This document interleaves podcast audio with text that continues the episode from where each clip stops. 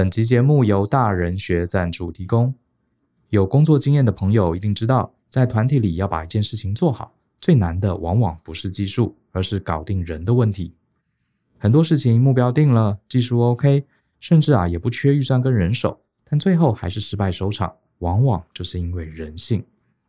美国有个真实案例是这样的：亚利桑那州呢有个国家公园，里面有很多珍贵的化石，为了防止游客顺手牵羊把化石带走，管理机关呢就做了一个标语，是这样写的。每年在此有十四吨的化石失窃，请大家不要破坏环境。结果你猜有效吗？这个标语啊不立还好，立了之后啊，化石的失窃率啊反而暴增四点七倍。怎么会这样呢？站在心理学的观点，这个标语其实触发了游客们的从众心态。大家看到标语后发现啊，原来有这么多人都带走化石哦，那我不拿岂不亏了？于是纷纷效法。你看啊、就算我们有技术，也有心想把事情做好，却忽略了复杂的人性，结果啊，还是可能会事与愿违，甚至弄巧成拙，就像那个公园的标语一样。所以呢，大人学特别推出了一门全新的线上课程，就叫做专案心理学。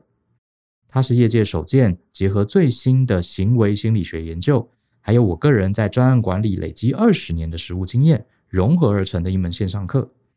其中包含二十多个单元、五个小时的音频，还有将近六万字的文稿。购买后不限时间、不限次数学习，帮助各位掌握细微隐晦的人性，促成团队的合作，同时让专案顺利成功。欢迎到节目说明栏中查看更多的课程介绍哦。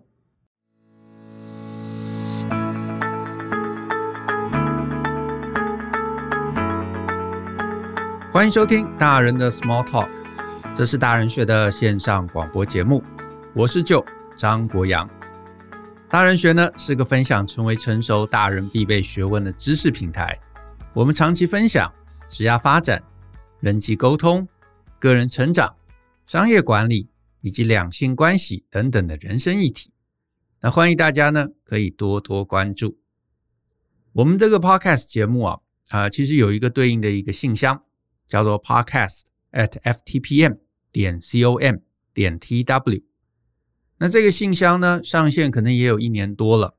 那我们在信箱中啊，其实收到蛮多来自各位听众的一个这个疑问啊，或者讨论或者分享。那这么多的信里头呢，我们当然就是定时会挑出一些信呢来跟大家回复啊，来跟大家讨论。但是其实呢，也有搞不好超过一半啊，甚至更多的问题，我们是没能回应的。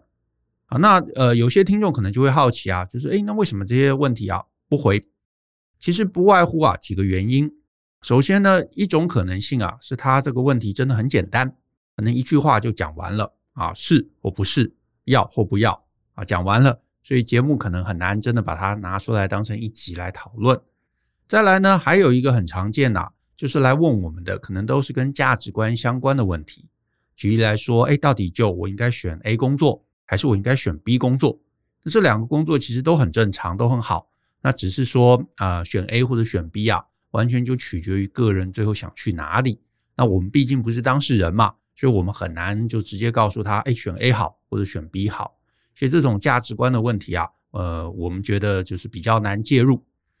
那再来啊，其实还有一个更大更大大宗的，就是呢，呃，这搞不好不能说是问题啦。我觉得比较是一个大家的迷思，那这个迷思是什么呢？比较针对所谓的沟通问题。举例来说，可能他问的是说：“哎，这个就我不管怎么说明啊，我的男朋友都不认同我，我该怎么跟他沟通？或者是我想出国，可是我的父母不认同，不让我去，那我该怎么跟他沟通？或者是老板不买单我的提案啊，我到底该怎么跟他沟通？”可是啊，我今天就想跟大家聊一聊，就是说，呃，有三个词啊。有三个词，其实都是口语常用到的，分别是沟通、说服，还有谈判。对我自己而言啊，所谓沟通的意思，就是呢，我透过口语或者透过文字，透过任何方式，我让你在一个心平气和的环境中，能够彻底听懂我想要表达的意思啊。所以呢，就是我让你知道我在想什么。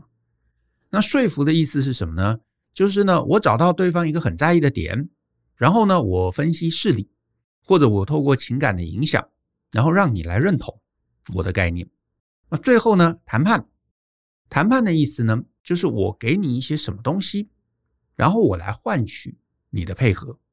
所以简单讲，沟通就是我告诉你我在想什么，说服就是我告诉你某个事情背后是这样，或者我透过一些情感的手段，比方说撒娇啊之类的，然后让你来认同，照着我的方向去做。那谈判呢，就比较是我给你一个什么东西，然后你交换一个东西给我啊，可能是呃这个交易，可能是呢互相配合。总之呢，所谓的这个说话影响别人，大概有这样三种不同的程度。那呃比较有意思的是啊，大部分人来问问题，他们都说：“哎，Joe，Brian，这是一个沟通问题，我想要你给我一些建议。”可是呢，嘴上虽然说是沟通。可是其实心里想的，至少我的解读啦，都是希望说呢，能够得到一个什么妙方，然后呢，让他的老板、客户、男女朋友、爸爸妈妈啊，能够忽然从反对变成欣然接受。可是我想说的是，沟通不是这样的，沟通也没办法达成类似的目的。你去学沟通，或者我们可能给你的一些沟通建议，其实就是让你理解如何态度和善，如何立场明确。如何逻辑清晰，然后把你的状态、把你的想法，可以让另外一个人知道。可是呢，请记得哦，这里最大的问题是，知道、理解不表示他需要接受。有可能他完全有听懂你的意思，可是他却百分之百不同意你。诶，这是沟通常常出现的一个状况。有些人表达能力比较差啊，他就是讲话这个夹杂不清嘛。所以别人根本不清楚他到底是什么意思，或者他的逻辑概念、他的陈述是什么。所以你好好的有一个沟通的一个框架、方法、体制啊，或者是不管是怎么写作，或者是怎么呃口语表达，目的就是说，哎，把你脑中想的能够用一个别人听懂的逻辑让别人听懂。可是这里最大的问题是他听懂了，他不一定要同意啊，他听懂他不一定要同意，这其实是非常非常常见的，每天都在发生。啊，甚至我们今天做节目不也是这样子，对不对？我跟 Brian，我们尝试透过 Podcast 这样的一个媒材，透过声音来跟大家沟通。所以我们在节目中，我们就自顾自讲我们想讲的啊。但是呢，我们可能用一个有架构的故事，或者是透过大家的来信，甚至就是单纯啊，就是这个陈述清楚的来谈我们的认知，尽量想办法找到一个大家都可以听懂、都可以理解的方式来讲我们的想法。那讲了，如果你没完全没听懂，想说，诶，这个人到底今天在讲什么？那这个是我们沟通能力差。可是呢，如果讲完了，你觉得，诶，有你有听懂啊？那觉得我有我讲的有道理，那这个很棒。可是呢，诶，你听懂了，可是你觉得，诶，我我我不认同这样的一个世界观，对不对？甚至有可能你听完了，你觉得很有道理，可是呢，你不觉得你自己需要去做，所以你就发现哦，沟通到同意。这是两件事，沟通到对方愿意去做，这又是两件事啊。所以呢，沟通其实就只是我们大家透过语言或文字互相交换意见、互相理解想法的一个过程。那这个呢，就是别人怎么样教你沟通，跟能让别人乖乖听话，这其实是毫无关系的。不过呢，我也知道，可能讲到这边啊，有有听众心里就想说：“哎，就，呃，你就不要这么计较定义嘛。”不管是呃沟通也好，说服也好，whatever 也好，反正我我们写信来，其实就是希望说，哎，你能教我们一两招嘛？然后这一两招可以让我说服我的男女朋友啊，我的老板啊，我的爸爸妈妈，对不对？然后让他们这个听我的话，你就想想有没有招？那至于它叫做沟通，叫说服，叫谈判，叫 whatever，我都不在意。哎，这样的一个概念，我也完全可以理解。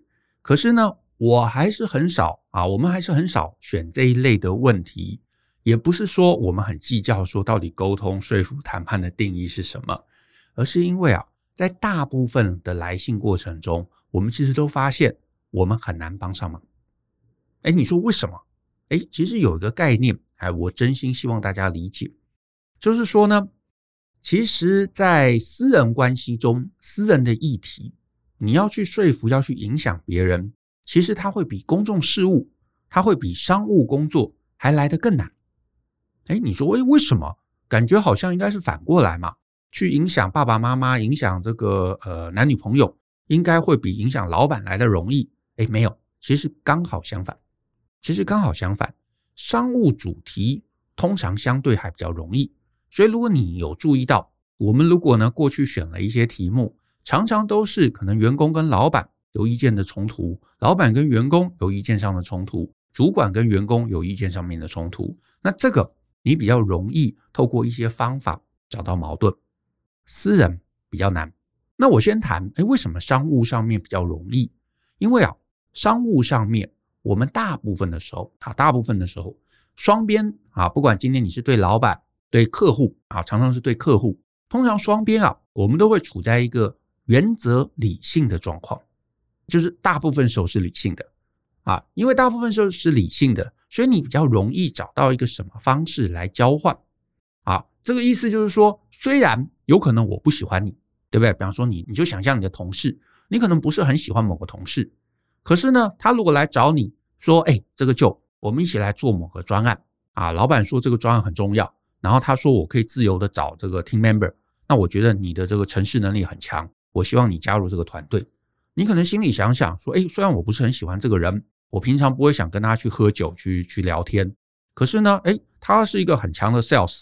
啊，然后呢，搭配我的技能，诶，我们搞不好可以做出一个成功的专案。那他可以达到 KPI，诶，我也可以达到 KPI。然后呢，年终搞不好我们都可以增加。所以呢，诶，听起来不错啊。虽然我不喜欢你，可是我们的合作可以产生最大化的利益。诶，那我们就可以一起来合作，因为反正工作做完了嘛。那我喜欢你也好，不喜欢你也好，反正那个都没差，对不对？可是私人主题的说服很难。在于有时候不是理性就够啊，可能有意识形态啊，对不对？委屈啊，不爽啊，或者我就是不想要啊，或者我就是不想让你得意啊，等等等等，这种很复杂的情绪，可能都会在两个人的讨论过程的背后，他不会拿到台面上，好他，不会拿到台面上，可是他在背后，他会隐隐的出现。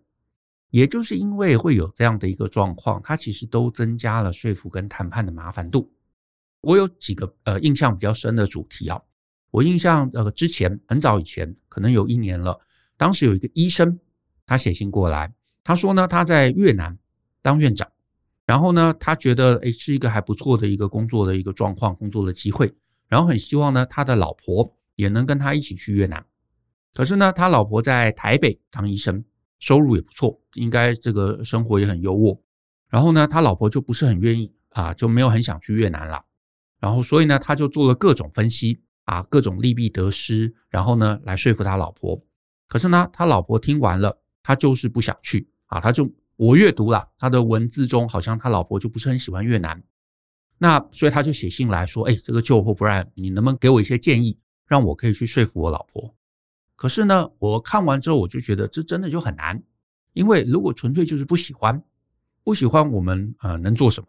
假设她老公啦，能做的不外乎就是动之以情嘛。可是呢，动之以情，这真的就不是我们外人能够帮得上忙，因为我也不知道他老婆喜欢什么，在意什么，关注的点在哪里，所以能给的建议非常非常的少啊，少到几乎没话可以说。所以呢，虽然当时我会觉得，哎，这一个问题是好像很值得帮忙。可是不知道从哪里切入嘛，所以最后呢也没选到他。另外呢，还有一个呃印象让我很深刻的一个问题啊，是好像是一个工程师还是一个呃 PM，我有点忘了。然后他就说呢，他跟女朋友吵架。那为什么吵架呢？因为他很爱开玩笑，他自己很爱开玩笑，可是他女朋友好像是比较严肃一点的那种类型的。然后有一天呢，他女朋友就在好像是脸书吧还哪里分享，说他们公司买一台新的咖啡机。他就在下面留言，开玩笑跟女朋友说：“哎，你就把它偷回来。”回家之后呢，女朋友就很不爽，说呢她不喜欢这种玩笑话。然后呢，他就觉得很委屈，想说：“我就是开玩笑嘛，就搞笑嘛，你干嘛那么认真？”所以你看，这种吵架，他背后也没有什么可以说理的地方，对不对？就是你你如果只是认真的跟女朋友讲说：“哦，我就是开玩笑啊，你这个人太认真了。”哎，女朋友只会更气。那我觉得能做的就是两个人讲清楚嘛。我呃，男生就是这样的一个性格，女生理解这个性格，那可能在意，可能不在意。那女生也可以表达她对于这样的一个玩笑，呃，喜欢或者不喜欢啊，不喜欢的点在哪里啊？希望下次不要做，为什么？那这些东西我得说，它背后真的都没有什么谁对谁错，它就是一个主观喜好、主观的认同、主观的这个感受的问题。所以女朋友如果不喜欢这样的一个玩笑，其实你唯一能做的，要就是下次别开这个玩笑，要就是换一个女朋友，她能够欣赏你的玩笑。那哪一个对？我觉得这真的也没有对错，那就是当事人想要什么。所以我们外人，你知道，就是真的帮不上忙啊，不是不愿意帮忙，而是帮不上忙。那唯一你可以靠说服或者靠谈判来达成的，就是对方在这一个互动过程中。他有要什么东西？因为像像刚刚女朋友她也没要什么东西，老婆也没有要什么东西，对不对？你好像你拿不出什么东西去影响、去说服、去谈判。可是呢，有可能在这样的一个冲突过程中，对方是想要得到什么东西，只是有时候这个想要他没有那么显而易见，或者他想要，可是他不想说出来，或他觉得他不好意思说出来。那这个时候你就必须要靠聆听、靠询问、靠耐心。这个有可能可以透过沟通来挖掘出一些更多的呃，就是对方需求啊。可是这里的难处在于说，我们很难远端帮忙，因为对方要什么，每个人都不同。除非我能够待在这个人的身边，我能够跟他一起盘点他手上有什么牌，甚至是能够认识他的谈判对手，能够跟他讲几句话，然后呢，我们来解构化，我们来分析对手。那这个时候有可能会找到一个出路，可是这就很难，因为大部分写信来的，他在一封信里头，他几乎不可能把来龙去脉、因缘际会都写得清楚。有些听众他其实很认真写，很努力写，诶，我们也看的这个觉得，诶，是给了很多讯息。可是呢，终究你跟对方的关系、立场啊，一些利益的纠葛，然后呃，过去、现在、未来，大家想要的啊，人生目标。呃，甚至是你自己手上有什么牌可以去影响对方的，我真的没办法，就是单纯透过一封信来理解啊。就是我们之前反而有做过一件事情，我觉得还蛮有趣的，在 Clubhouse 啊，让大家来提问。那 Clubhouse 有一个好处，就是它不是单方向嘛，它可以是双向的一个沟通。所以当他讲完了一个情境之后，我们可以再问说：“诶，那你有跟你这个爸爸妈妈讲这样的话吗？”啊，有。那他怎么说？哎你这样子的一个过程中，就会收集到比较多讯息。可是呢，单纯大家写 email 来，这种立场上面的一个不一致啊，那他写的大概也就是他的认知，所以我们也不一定知道对手在想什么。可是啊，这种私人的状况，很多时候卡住，真的有时候跟讲理没有关系，纯粹就是对方觉得我没有受到尊重，觉得你很自私，觉得你做这样的一个行为让我生气，觉得你没有先问过我。或单纯就是啊，累积的心情不爽等等等等，也因为他不爽，或者他心情这个不知不觉，反正就是有一个有一个不愉快在心中，他就想卡你啊，他就想卡你，他就不愿意认同，他就不愿意答应。可是呢，这个时候如果你只是单纯觉得说，哎呦，对方是不是没听懂啊？对方好笨呐，那我要想办法讲道理给他听，然后努力逼迫对方，你就发现一个卡在情绪，一个一直说理，对方当然就更不要。反而对方就退得更远，所以呢，这也是为什么啊，我想要录今天这一集，因为我也知道这个在很多人的人生中啊是一大困境，就是诶，我想要亲人听我的话，我想要老公老婆听我的话，我想要男朋友这个女朋友听我的话，可是他们就是不听。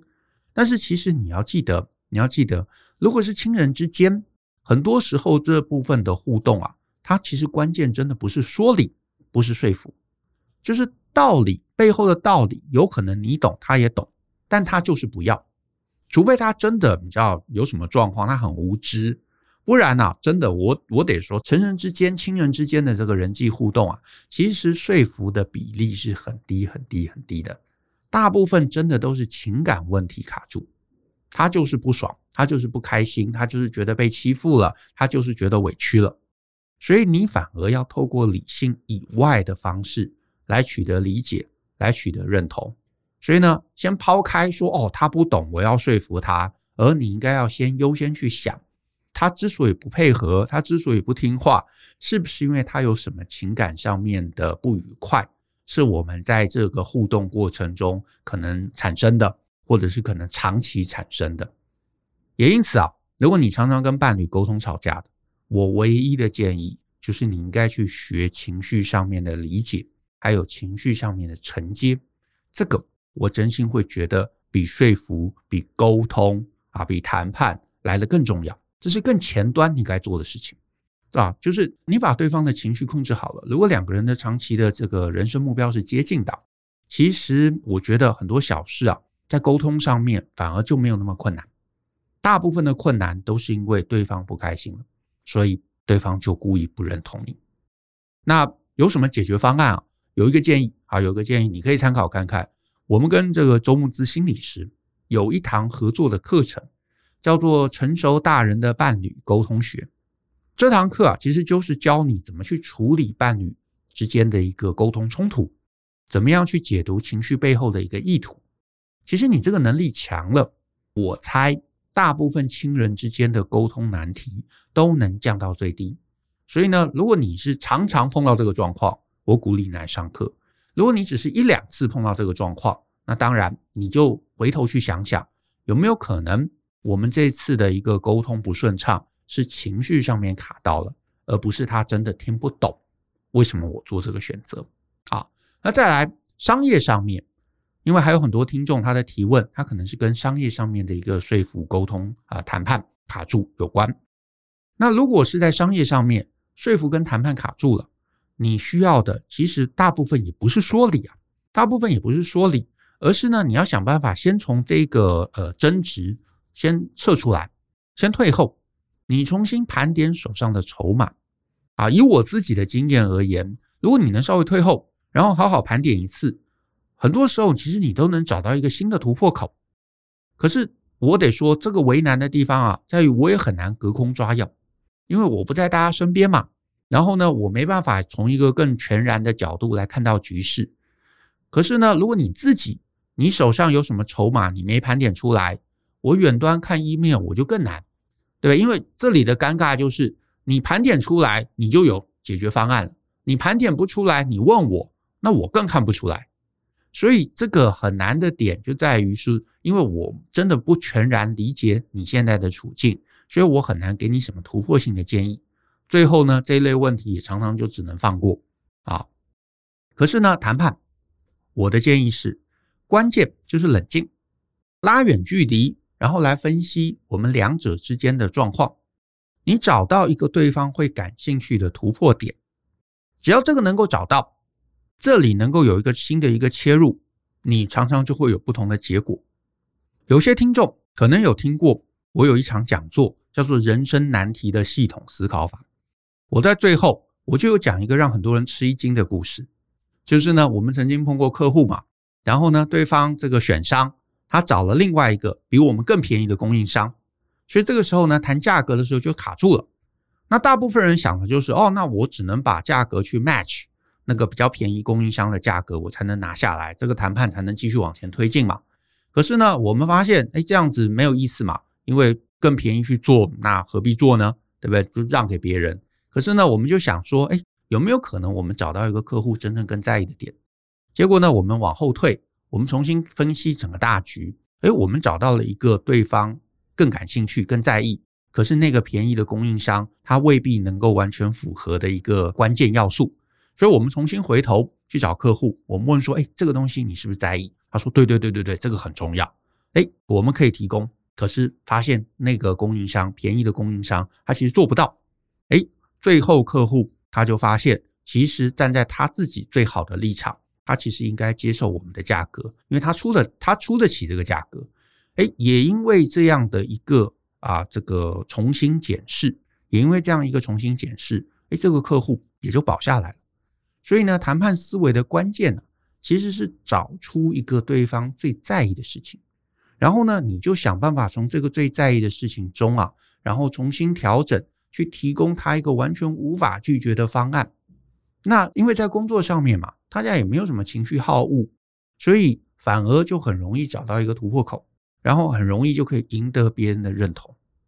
可是呢，我也得说，这一样跟说话无关，它完全就是冷静的局势判断，然后呢，重新组合自己手上的牌，然后改变，然后呢，推出一个有影响力的方案。甚至啊，我讲的极端一点，这个能力如果你能掌握，哪怕你讲话很笨拙，甚至你几乎不太会讲话，啊，讲话就结结巴巴的，其实都没有关系，因为只要你方案想得周全，你甚至是做成你知道投影片一打出来，对方可能就觉得哇，这个就是我要的，好，我答应你，诶，就谈定了。好，可是这里就很很麻烦。因为大部分写信来的这个朋友，大部分写信来的朋友啊，那常常自己也没有看懂大局，所以呢，既然自己都没有看懂大局，所以他对整个情势的判断可能就偏颇了。那我们又隔了距离嘛，我们就更看不到全貌，所以在这样子隔了好几层纱的这个状况中啊，就很难给建议。也因此啊，这一类问题啊，你可能多半也就只能靠自己重新去分析局势，重新去盘点手上的筹码，然后你最后。就有可能找到一个突破口。那当然啦，如果你工作上常有这种谈判的需求啊，我个人其实也还蛮建议你可以来上我们的一个谈判课。这个课里头其实就是教你怎么分析局，怎么样去推估对手的需要，怎么样呢，把整个局势可以展开，甚至变成一张兵棋推演的地图，让你跟你的团队每个人都可以清楚知道上了谈判桌我们要做什么，什么不能做，什么要讲，什么不能讲。你就可以全盘掌握，然后呢，这个全盘掌握能力有了，你之后的谈判能力也会跟着这个提升。那如果呢，你时间比较少啊，你想一个短时数的 solution，那你也可以参加我们刚刚提到的那场讲座，叫做“人生难题的系统思考法”。那这一场讲座也有教你怎么样能理解难题，怎么样分析手上的筹码，然后建立不同的方案。毕竟呢，如果你是在工作上面、商业协商中啊，可能就一直都会有机会用到。呃，真的啦，问别人还不如自己学会。我觉得啊，可能长期而言还会比较实际一点。所以呢，今天就提了两种，一种是私人的说服，很多时候其实是卡在情绪；那另外一种是商业上面的说服，这个呢就需要你对于全盘大局的理解，然后找到一个让对方完全不能抗拒的方案。这个东西有了，不管是私人，不管是商业，你都呢能够更容易的去影响别人，达成呢你想要走人生方向。好，那我们今天的节目啊就到这边，谢谢大家的收听。那如果你喜欢我们的节目啊，那欢迎分享给亲朋好友，大家一起相信、思考、勇于改变，学习成为成熟大人的必备学问吧。那我们下次见喽，拜拜。